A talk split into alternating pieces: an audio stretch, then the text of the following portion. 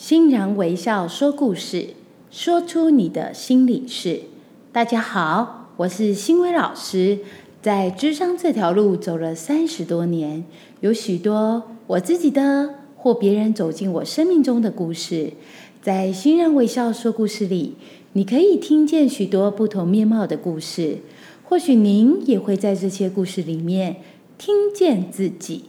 同时啊，每集都会有不同的小天使来与我一起探讨生命故事中的礼物，因为生命不该是忍受，而是享受。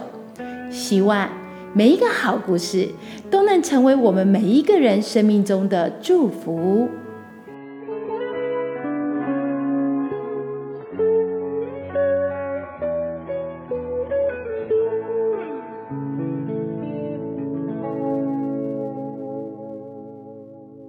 欢迎今天的小天使于三。大家好，我是于三老师。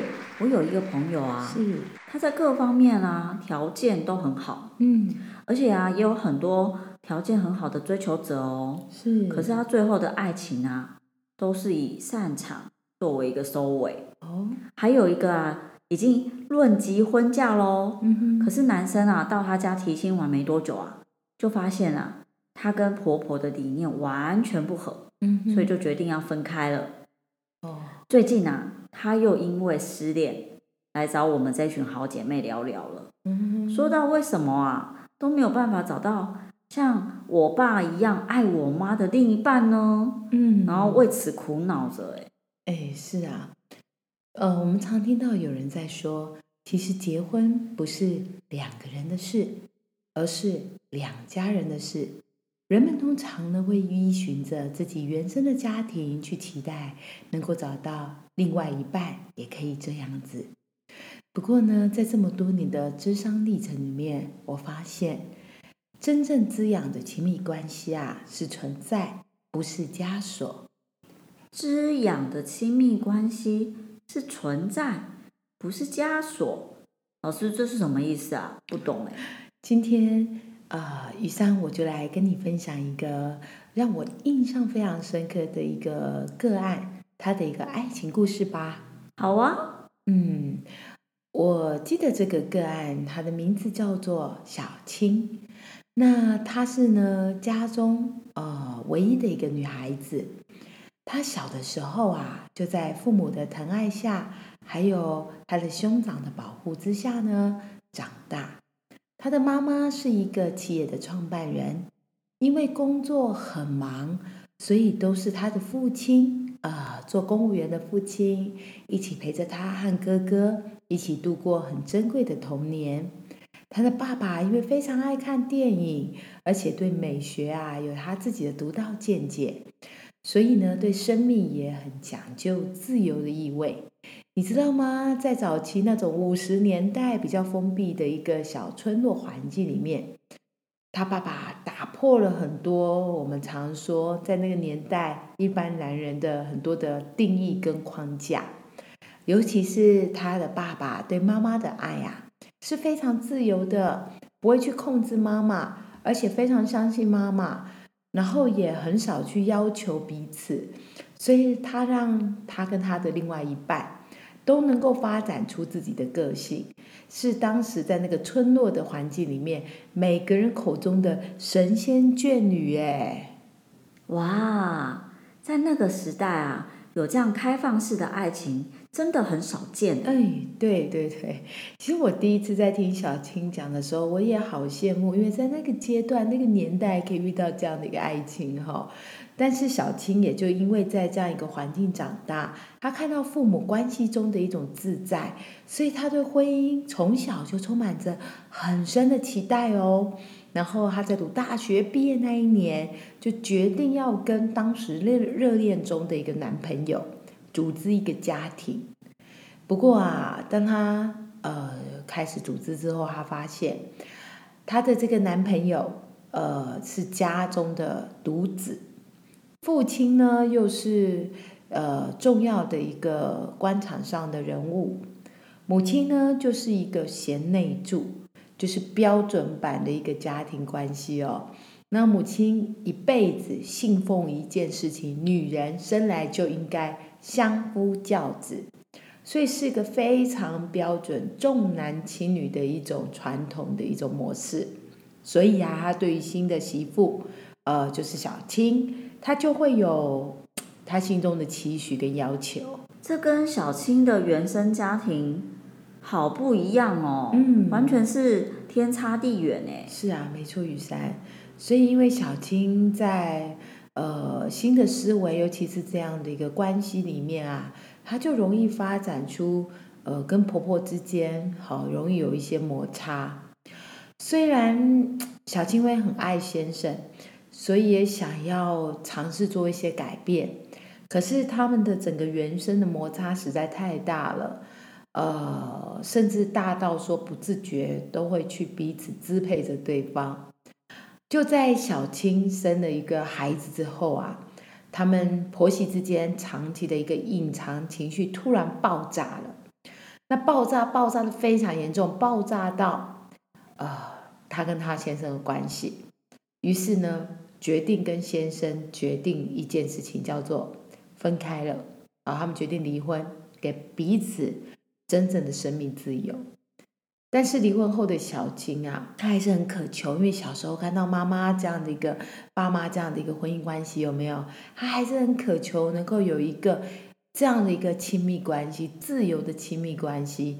所以呢，她很相信，也很能够去迎接许多亲密关系。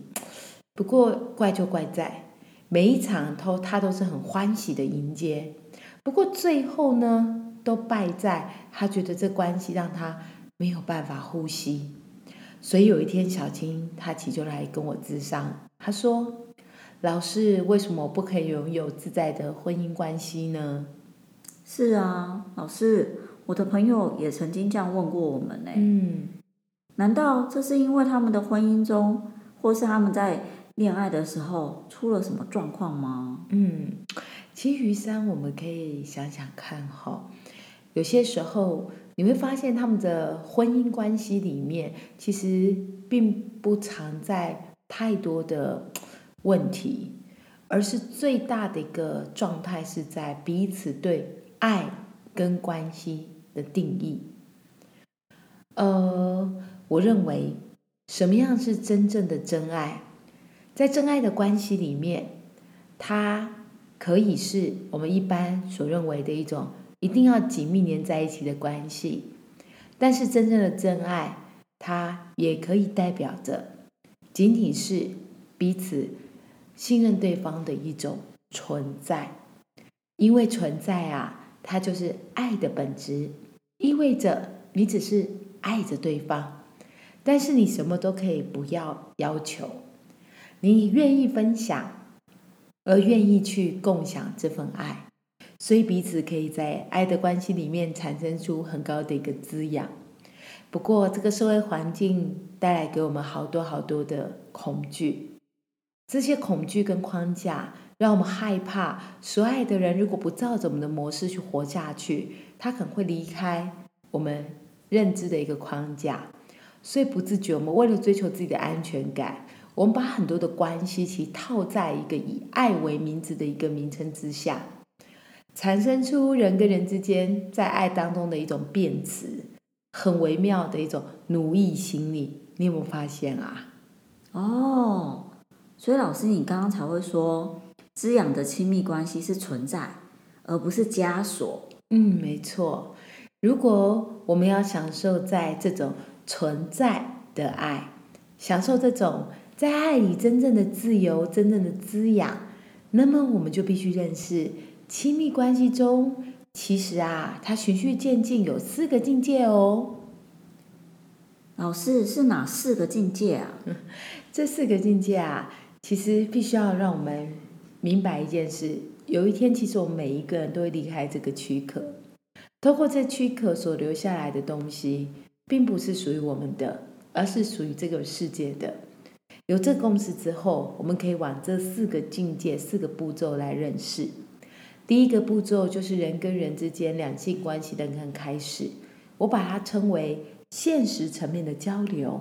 嗯在这个交流之下，我们会给彼此在行为上的一个自由，就是性和身体的交流。嗯我们可能遇到困难呢，会互相帮助，依附着食物面的需要，嗯，平淡又真实。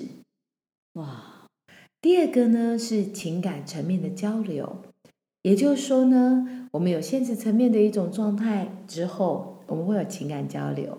什么叫情感交流？就除了性和身体的交流之外，还能够享受在给予的幸福里。嗯疲累了，我们给对方温暖；我们自己受委屈了，也希望对方给我们支持。所以，能够在情感上有这样一个连结，就会在彼此的精神能量里面增添了很大的一种亲密的生命力。嗯那么，有了情感层面的交流之后，就慢慢迈向第三个。第三个层次呢，就比较高喽。这层次必须彼此都有成长，才有可能到达第三层次。哦第三层次呢，会让彼此拥有一种共同价值观，嗯我们叫做心理层面的一个交流。嗯在这交流当当中，因为我们清楚我们彼此先天本质的差异，所以我们知道可以让对方发展自己的个性。嗯或许呢，彼此在专业上可能会你吵我酿，哈，呃，不一样的一个想法。不过呢，在这样的一个历程里面，却能够找到一个共同前进进步的脚步，帮助彼此都可以找到自己哦。这个层次，我相信是很多亲密关系里面渴求的。那么，再往上迈进，是最高的一个层次了。嗯，这层次啊，我相信是很多已经到心灵层次的人一直想追求的。我们称为灵性层面的交流。嗯灵性层面交流就不只是在第一层次，我刚刚说心和身体，而也不是只有在第二层次，就是情感层面的链接。它更超越第三层次共同价值观、互相依赖这一块，它迈入了下一个部分，叫心的自由。它会超超越了很多我们传统，呃，它会超越了很多的框架，它会知道，就是我刚刚说的，这辈子我们活着运用这个躯体，我们会带走的东西，就是不带评断、无条件的灵魂之爱，所以他会给对方、给彼此更高的自由，彼此连结的意识是在高意识的一个觉知里面。因为清楚未来大家都会回到一个共同的家，未来的爱。哇，这四个层次：现实层面的交流、情感层面的交流、是心理层面的交流跟灵性层面的交流，是好像很多人都在前面的两个而已耶。啊，没错。但是呢，你近几年来你会发现，越来越多人其实，在临床上，不知道是不是我一直在推动婚前的一个智商跟嗯。婚前的天赋平量，因为只有透过婚前的一个天赋平量，我们可以更认识对方，嗯。而不是用自己的框架去框住对方该活的一个模样。嗯。所以近几年来，其实我临床上已经好多看到好多对的夫妻，好多对的情侣，已经迈入第三层次、嗯。心灵层面喽。只在心灵层面里面，不自觉还是有点想控制对方。嗯所以我今天才会就这个主题，我们来探讨最后一个层次，叫灵性层面。嗯因为如果能够迈向灵性层面啊，不只是对方可以感受到自由，自己也会在亲密关系里得到一个探索自我旅程当中最重要的礼物。哎，其实玉山你会发现，我们爱上哪一种人，其实可以检视我们处在的一个心灵状态哦。嗯你可以停留在事情表面上去努力，为你的爱做很多，但是啊，这份爱却不自觉的会成为彼此的压力跟束缚。嗯只有放弃把爱当成一个关系连接或枷锁，你才能够处在一个真正的真爱当中。嗯真爱是一种自然的形态，它不是因为你任何努力。如果我们一直害怕消失，那么就永远不可能得到这份真正的真爱。老师，你说的没错哎。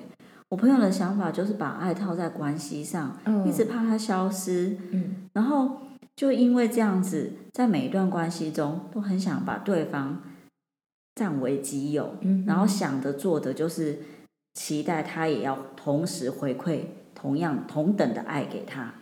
嗯，然后可是却没有真正的去认识、发掘对方以及自己的整个整体的心灵状态。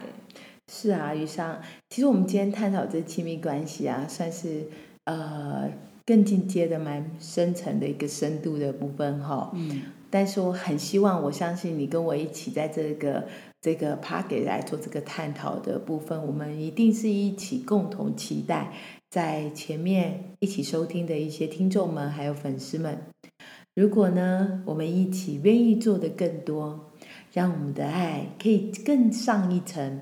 更进一层，去认识彼此的一个先天本质，甚至呢，去可以让我们彼此呢，享受在亲密关系的永恒里。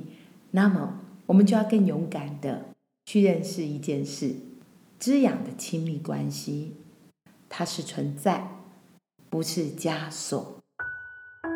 今天欣然微笑说故事就到这边。